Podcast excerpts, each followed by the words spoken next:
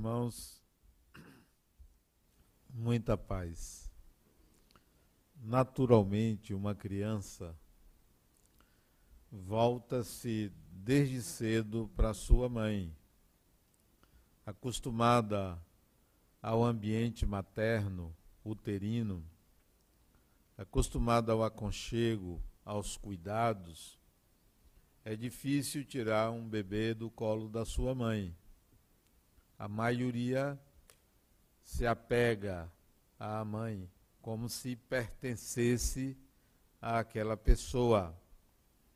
À medida que a criança vai nascendo, vai se desenvolvendo, vai crescendo, ela se permite conectar-se a outros membros da família, ao pai, quando tem aos irmãos, empregados, e o senso de pertencimento vai se ampliando da mãe para a família.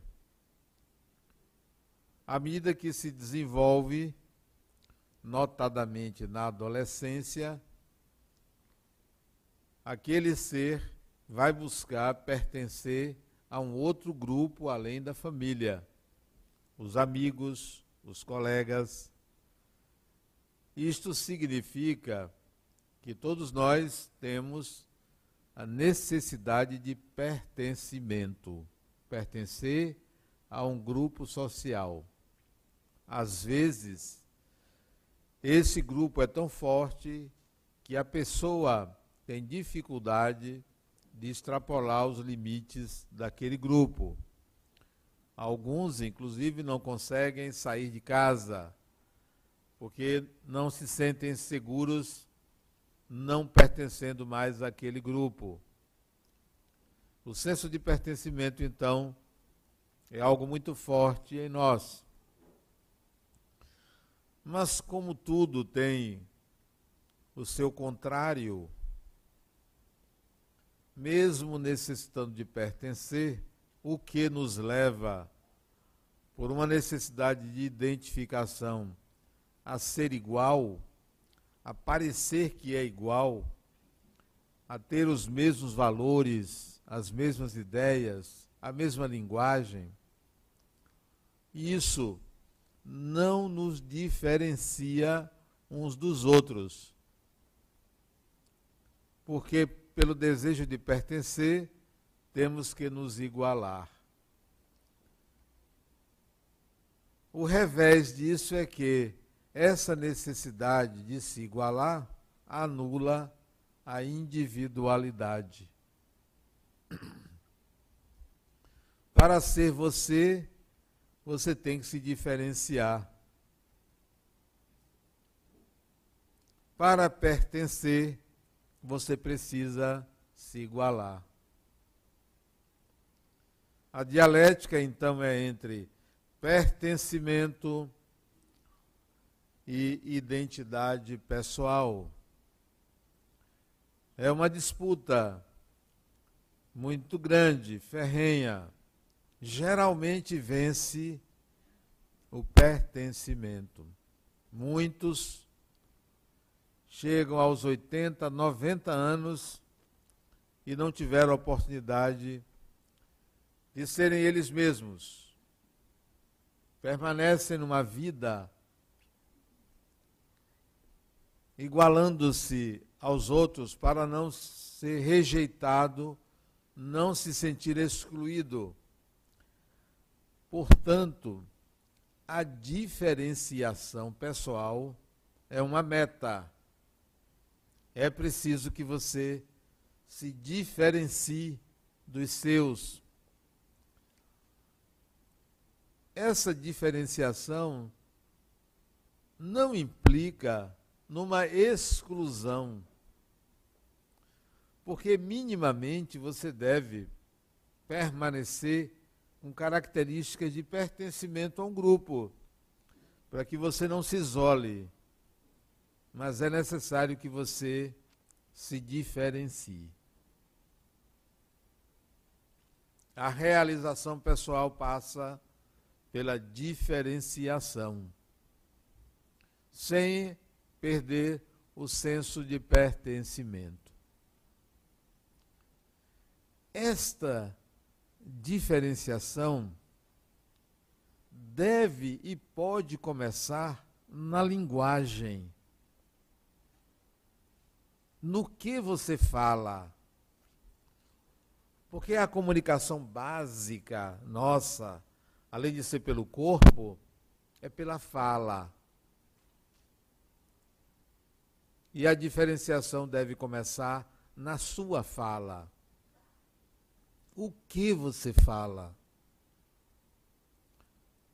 Então você chega numa roda de amigos e vai falar o que todos falam, sem se diferenciar. Você acorda pela manhã e vai conversar com seus familiares, você fala costumeiramente o que você vem fazendo há muito tempo. Mesmo tema, mesmas ideias. Você cumprimenta seu vizinho, sua vizinha, e fala as mesmas coisas. Você vai ao ambiente de trabalho ou de estudo e conversa com seus colegas, os mesmos papos, as mesmas ideias, as ideias do grupo. No fim de semana, você sai para o lazer, vai estar com seus amigos e você conversa a linguagem compreensível aos amigos. Como é que você vai se diferenciar se a sua linguagem é a linguagem costumeira, habitual? Então, seus amigos homens, você vai conversar sobre futebol, mulher, economia, dinheiro, ostentação, riqueza, poder, carros. Suas amigas, você, mulher, com suas amigas, você vai conversar sobre. Bom, eu não sei porque eu não frequento essa roda de amigas, mas temas que dizem respeito ao mundo feminino. E acaba você não se diferenciando.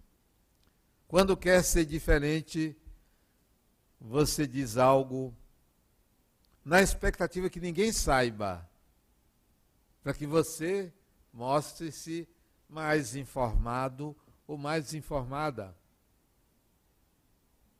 Ou então você diz alguma coisa que choque as pessoas, porque você quer mostrar que você é mais livre, que você diz o que quer, que você não tem medo, mas para atender a um complexo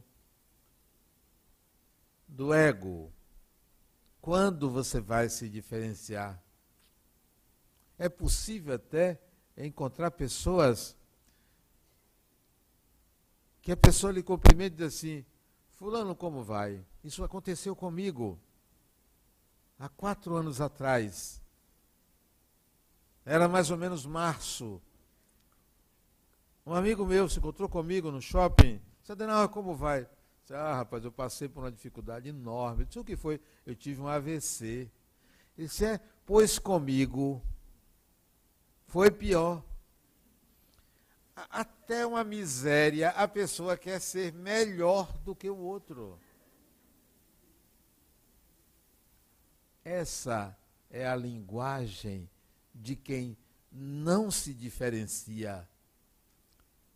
Quem vive uma vida coletiva, igual, comum. E é preciso que você se diferencie. E é na pregação. Uma certa vez, eu trabalhava na Caixa Econômica Federal, isso já tem 1982.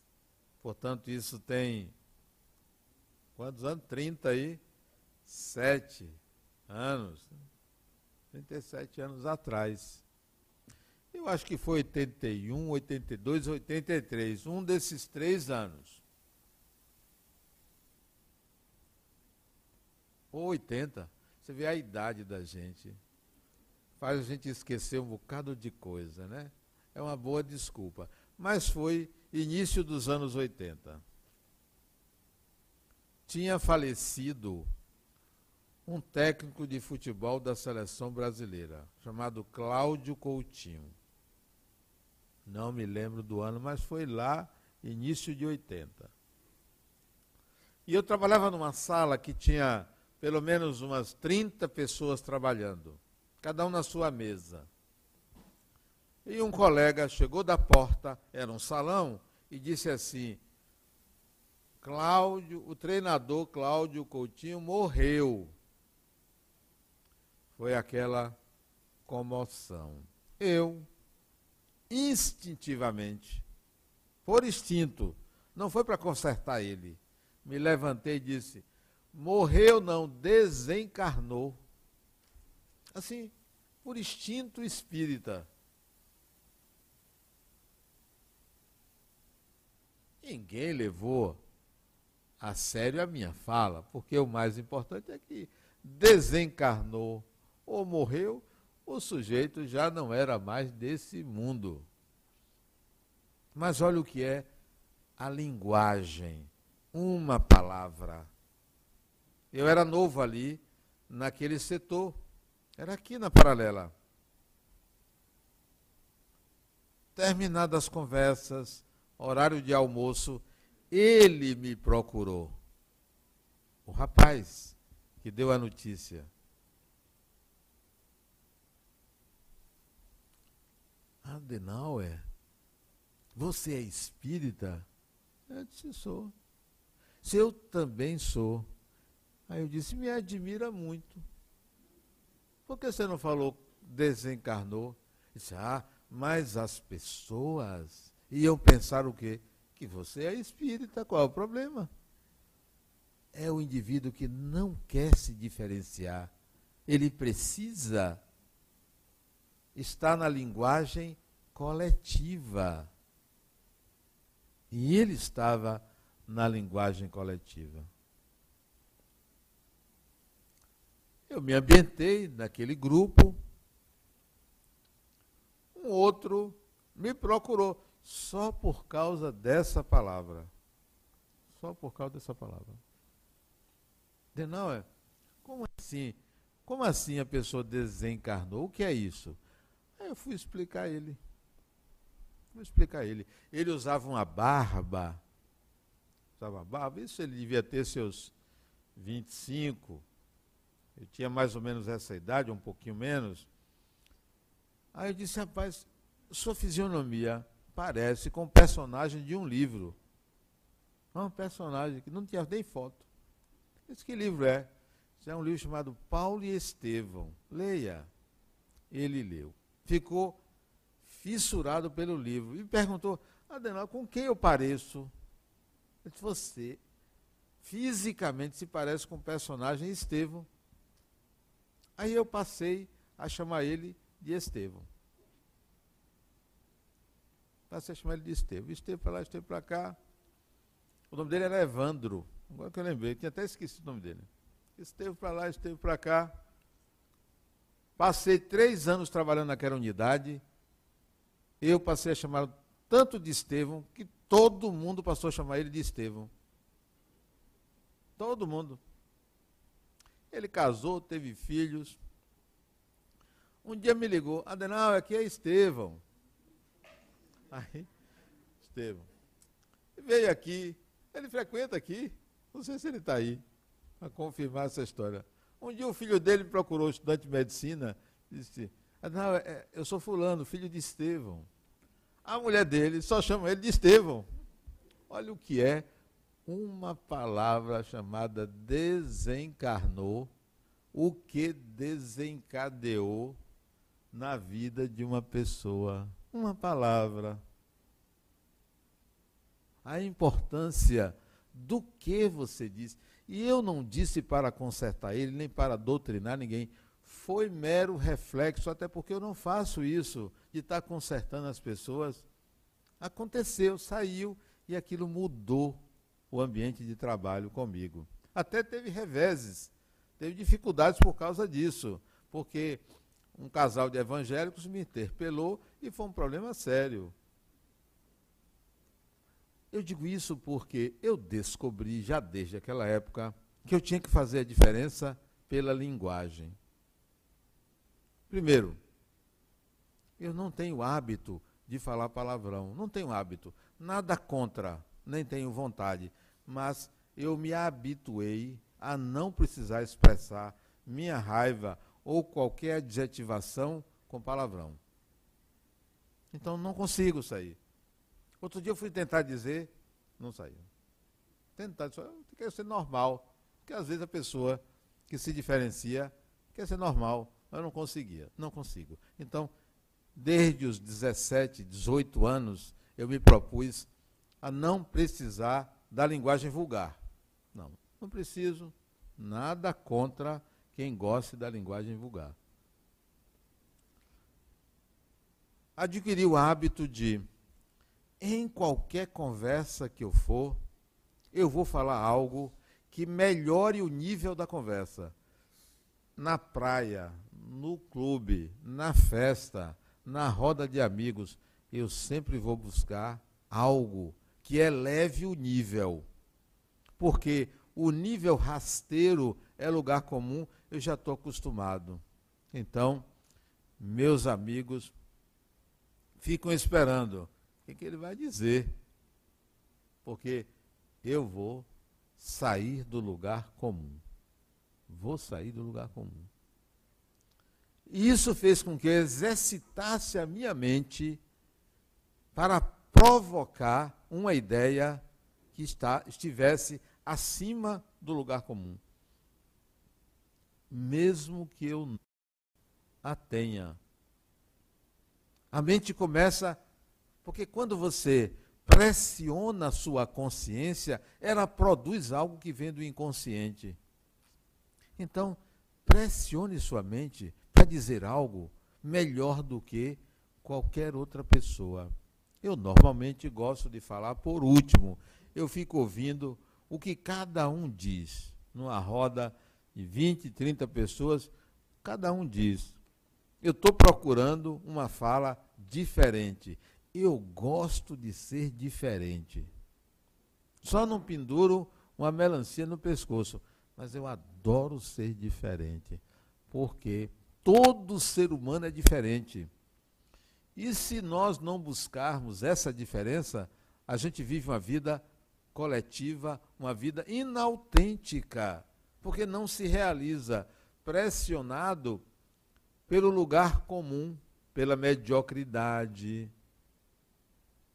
Ora, é improvável que eu chegue numa roda de pessoas, de amigos, do que for, e alguém tenha um preconceito e eu não pontue. Eu não pontue. Vou pontuar de uma forma elegante. Ou, se não for elegante, é porque o nível é muito baixo. Eu vou ter que dizer alguma coisa contra aquele preconceito. Não vou admitir um preconceito. Não vou admitir. Não tem sentido. Não cabe mais, porque se você não fizer isso, você acaba se nivelando,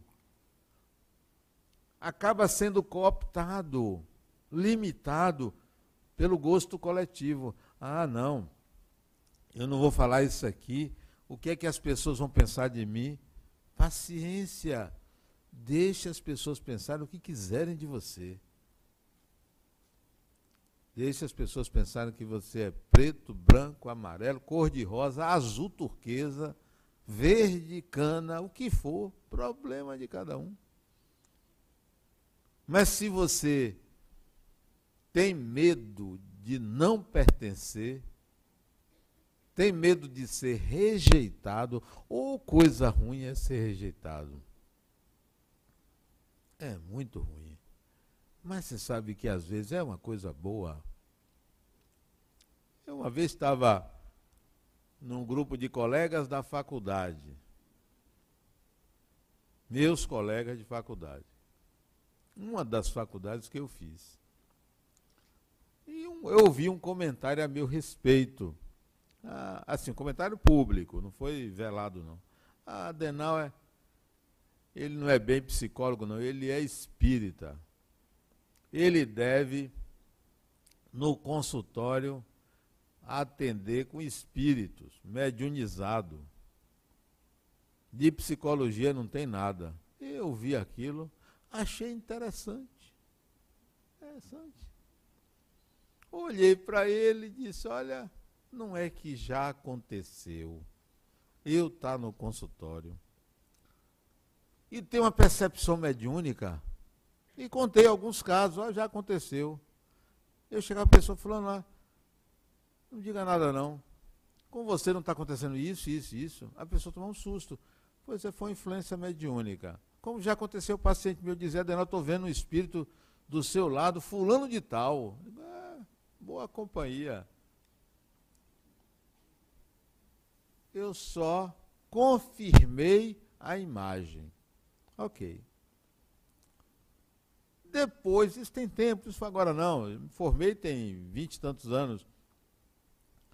Num congresso espírita, numa roda de espíritas, eu vi alguém dizer, Adenal, que isso não é mais espírita, não, é psicólogo. Olha onde eu estou, no limbo.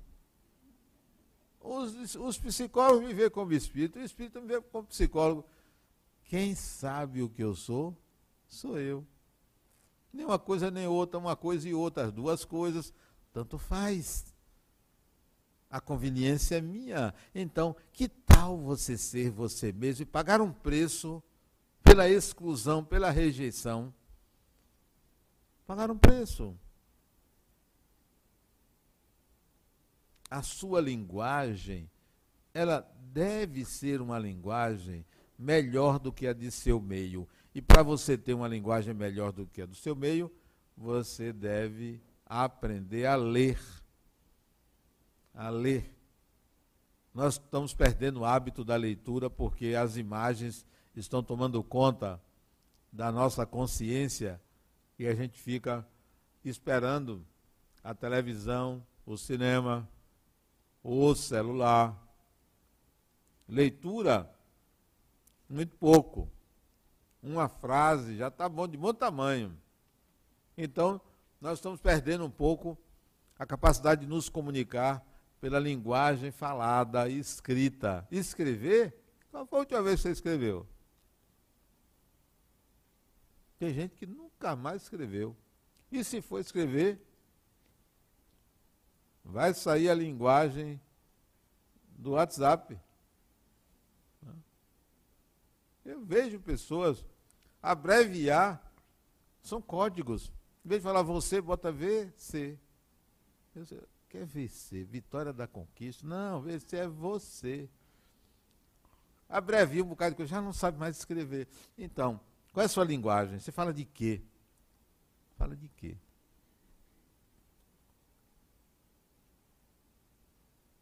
Não perca a capacidade criativa da consciência em propor algo diferente do seu meio.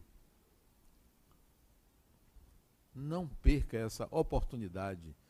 Faça diferente, fale diferente, proponha algo novo em qualquer ambiente. Em qualquer ambiente. Recentemente eu estava na casa de uma filha minha em São Paulo. Recentemente tem uns quatro meses, lá em São Paulo. Foi em dezembro. Estavam conversando na mesa, eu disse, olha, isso aí é uma enantiodromia. O que é? O que, meu pai? Enantiodromia. O que? Meu pai fala em português. É português, uma palavra português. Você não sabe o que é? Minha filha precisa estudar. Pode para estudar. Qualquer criança lá em Salvador sabe, da creche, o que é enantiodromia. E nós deveríamos praticar a enantiodromia, mas a gente não pratica. Não pratica. Fica nas polaridades, ou sim ou não. Essa palavra é um fenômeno, explica, não, denomina um fenômeno. É o seguinte fenômeno. Se você diz uma coisa e existe alguém que diz o contrário, e é uma discussão, normalmente você diz assim, vamos buscar o caminho do meio. O caminho do meio é uma conciliação entre dois opostos. A enantiodromia é encontrar uma ideia que tanto atenda ao sim quanto ao não. Une contrários, aproxima contrários, e nós precisamos desse exercício para sair da polarização. Sair da polarização. Eu tenho um filho que ele pratica bastante isso. Tem gente que é Bahia, tem gente que é Vitória. Ele desde cedo disse: Meu pai, eu sou Ipiranga. Porque era uma proposta de conciliação, de sair dos opostos. Toda polarização, toda radicalização é perigosa. Então, busque uma pregação, busque uma fala conciliatória sem perder a sua identidade. Tem uma, uma psicografia do espírito Humberto de Campos que ele conta o seguinte: numa cidade do interior haveria um comício. Um candidato lá, não sei o que, ia fazer um comício e teve que preparar o som. Como era uma praça muito grande, o som era de alta potência. E tinha lá os técnicos trabalhando. O comício era à noite, já eram umas 5 da tarde do dia do comício. Um rapaz que ia testar os microfones. Ligou lá o amplificador e pegou o, tele, o microfone para testar. O que é que normalmente se faz quando quer testar o som? Fala o quê? Alô, um, dois, três, né? Sabe o que ele falou? Ele era evangélico. Jesus te ama. Jesus te ama. Jesus te ama. Testou o som, desligou, funcionou. Passados poucos minutos, chega uma pessoa procurando quem falou Jesus te ama. E apontaram para o rapazinho lá, o técnico. Ele foi lá agradecer. Ele estava para se jogar suicidar-se. E ouviu isso a mais de um quilômetro de distância, alguém dizer: Jesus te ama. E ele entendeu que era um chamado para ele.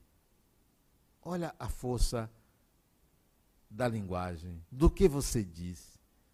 Não que você vá sair por aí agora pregando. Jesus te ama, Jesus te ama. Né?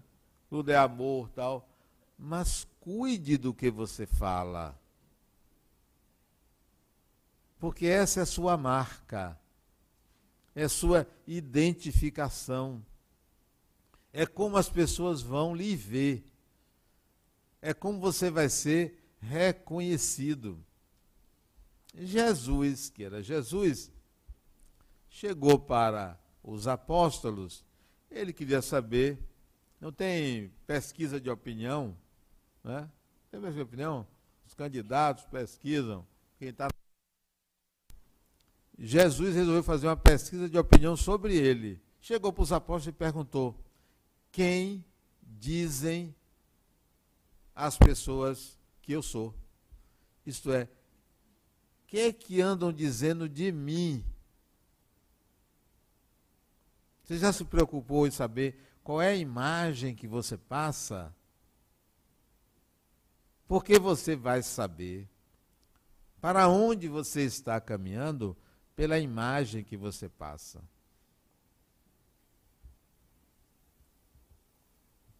E os apóstolos disseram: Você é um dos profetas. Dizem que você é um dos profetas que voltou, porque eles acreditavam na reencarnação. Outros dizem que você é fulano de tal. Então, ele queria saber pelo que ele falava, como é que ele era visto. Como é que ele era visto. Então, será que você tem uma marca, uma identidade, que as pessoas já sabem quem é você pela natureza do que você fala, pelo conteúdo do que você fala? Certamente. E aí você vai saber se de fato você está alcançando o que você pretende alcançar com a sua imagem. A imagem de uma pessoa chega antes dela, chega antes de você. Cuide da sua imagem. Cuide da sua imagem. Mas não seja um fake. Não é uma imagem falsa, é uma imagem real. Cuide dessa imagem. E ela vem pelo que você fala. Nós vivemos num mundo conectado, né? Interconectado. Todo mundo se comunica com todo mundo. Então, você tem uma linguagem mais cibernética do que uma linguagem analógica, ela é mais digital, né? Numa era em que você se transformou numa máquina. O que você fala não pode ser traduzido senão por outra máquina. Se é uma coisa que a tecnologia não vai mudar, é o caráter humano do humano, é a subjetividade do humano. Principalmente, nem a inteligência artificial vai vai alcançar isso, chamado sentimento. Máquina não sente. Eu conheci um, um jovem cientista que ele estava trabalhando no nariz artificial. Simples, o computador é capaz de identificar cheiros. Isso é possível. Cheiro, quer dizer, olfato, né? Sons. Mas será improvável que uma máquina seja capaz de sentir ou traduzir saudade, identificar saudade, medir saudade, sem uma pessoa falar. Não tem como captar a saudade, não tem como captar o amor. Você pode captar pela expressão do rosto se a pessoa está alegre, mas não pode captar o que a pessoa sente ao estar alegre, porque esse sentimento não é alcançável à máquina. A máquina vai alcançar um bocado de coisa, nunca o sentimento. Então, quando você entra na era da informática, da internet, conectado a tudo e a todos, não perca a subjetividade do sentir. Não perca porque você vai perder a linguagem. A linguagem vai ser uma linguagem comum, mas não sentimento. O que você sente? O outro detalhe é que o sentimento humano ele é de uma, um espectro infinito. Quanto mais atrasado o espírito, menor a capacidade de denominar sentimentos diferentes. Você quer ver? Você chega para a sua mãe e diz que a ama. Você chega para a sua mulher ou seu marido e diz que o ama ou a ama. É o mesmo sentimento? Não é, mas você chama da mesma palavra.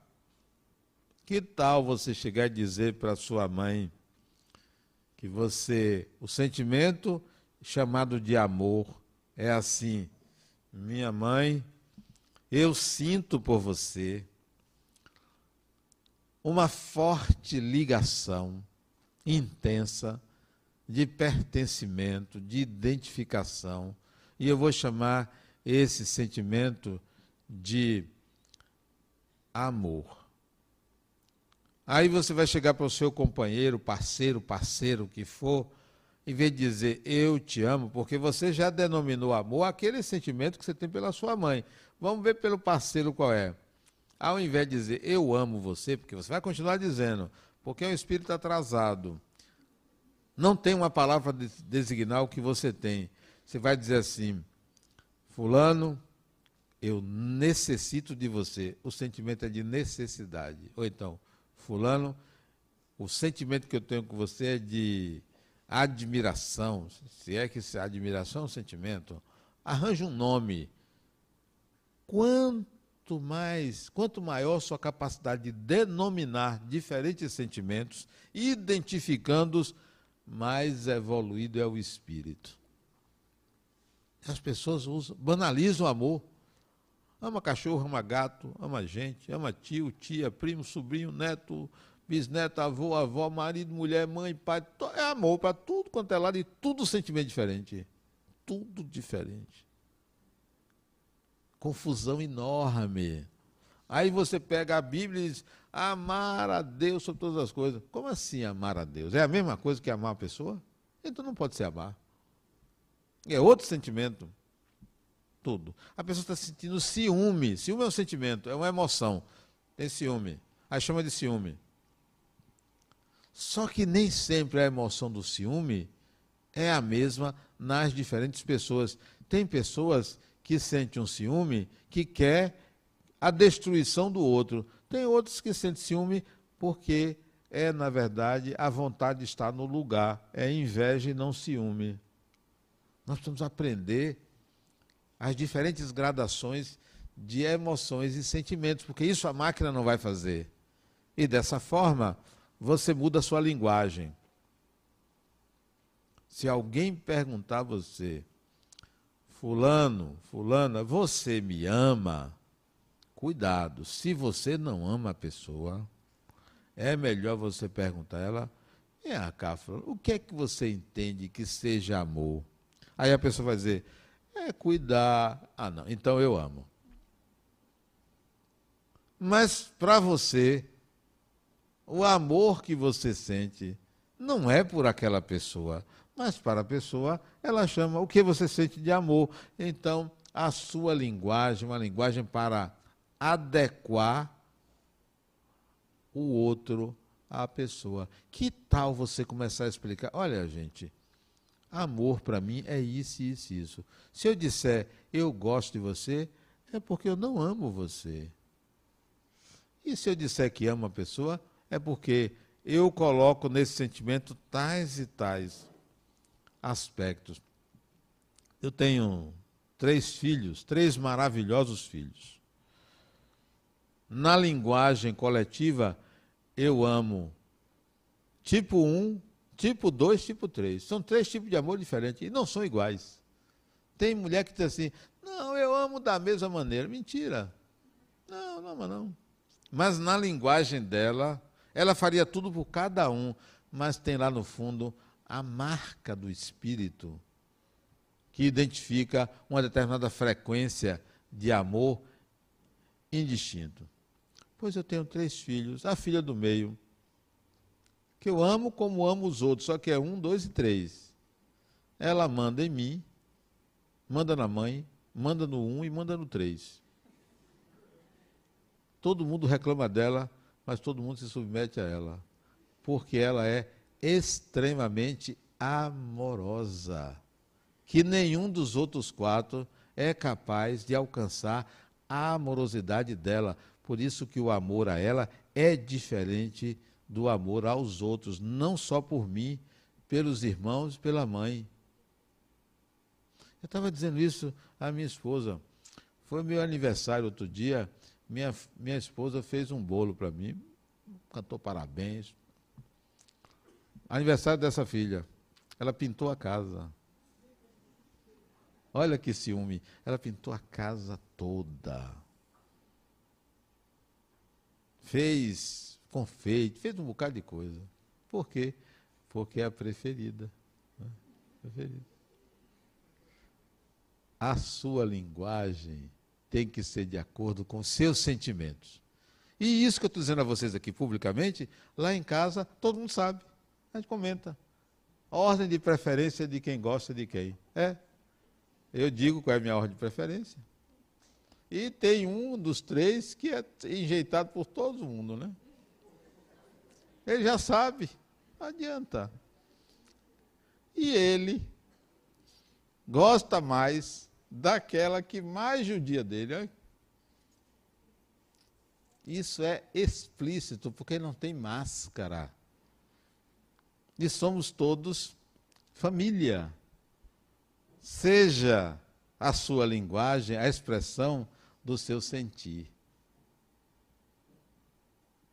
No dia que você conseguir dizer, assim falo, assim sinto, assim ajo, assim ajo, assim falo, assim sinto,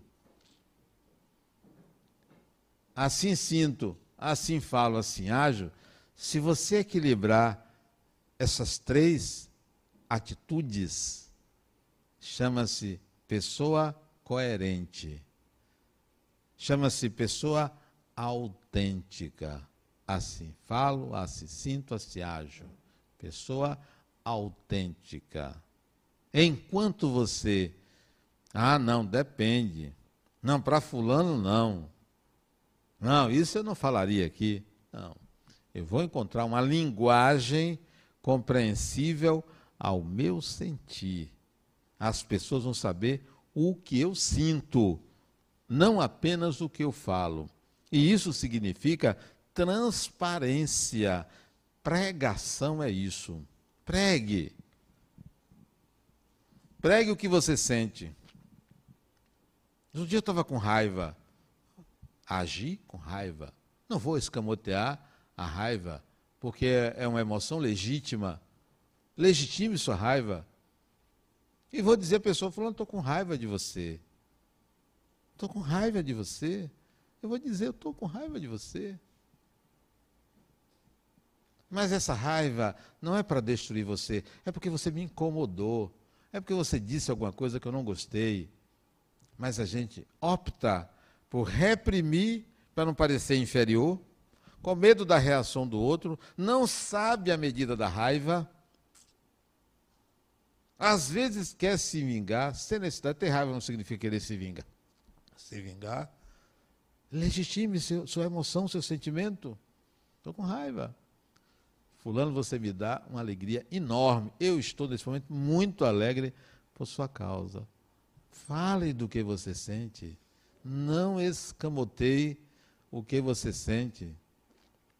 Uma vez, eu era funcionário da Caixa, como disse, e cheguei a ser engenheiro da Caixa. E meu trabalho, um dos meus trabalhos como engenheiro, era receber um processo que tinha o endereço de uma pessoa, a planta da casa, para eu ir lá avaliar a casa. E a gente recebia praticamente um processo por dia. Eu recebi o processo, tinha lá o telefone da dona da, dono da casa, eu liguei falei com a mulher. Disse, minha senhora, eu estou com o seu processo para avaliar sua casa, a senhora quer comprar a casa pelo sistema FGTS, eu estou indo aí. Hoje é segunda-feira, eu tenho até sexta-feira para fazer isso. Que dia a senhora pode? Meu filho pode vir amanhã. Que horas? De manhã, nove horas. O lugar era parecia ali quem anda perto da África do Sul, porque era um buraco, né? Sabe lá, a cidade do Cabo, lá em cima, não sei se é em cima ou embaixo, é um buraco. Eu fui, nove horas, a casa estava fechada, não tinha ninguém. Esperei até dez horas, fui embora. Não tinha celular naquela época. Voltei para o trabalho. Mais tarde, ligo para a mulher. Dona Fulana, e aí, meu filho, eu lhe esperei lá na casa, você não foi. Eu fui. O endereço não é tal? É. Ah, você foi lá? Fui. Ah, porque eu pedi a uma amiga minha para ir meu lugar. Ela não foi. Não foi ninguém. Tá bom. Que dia a senhora pode? Sexta-feira. Tá bom. Que horas? Tal hora. Sexta-feira eu lá de novo. Você estava? Ela também não.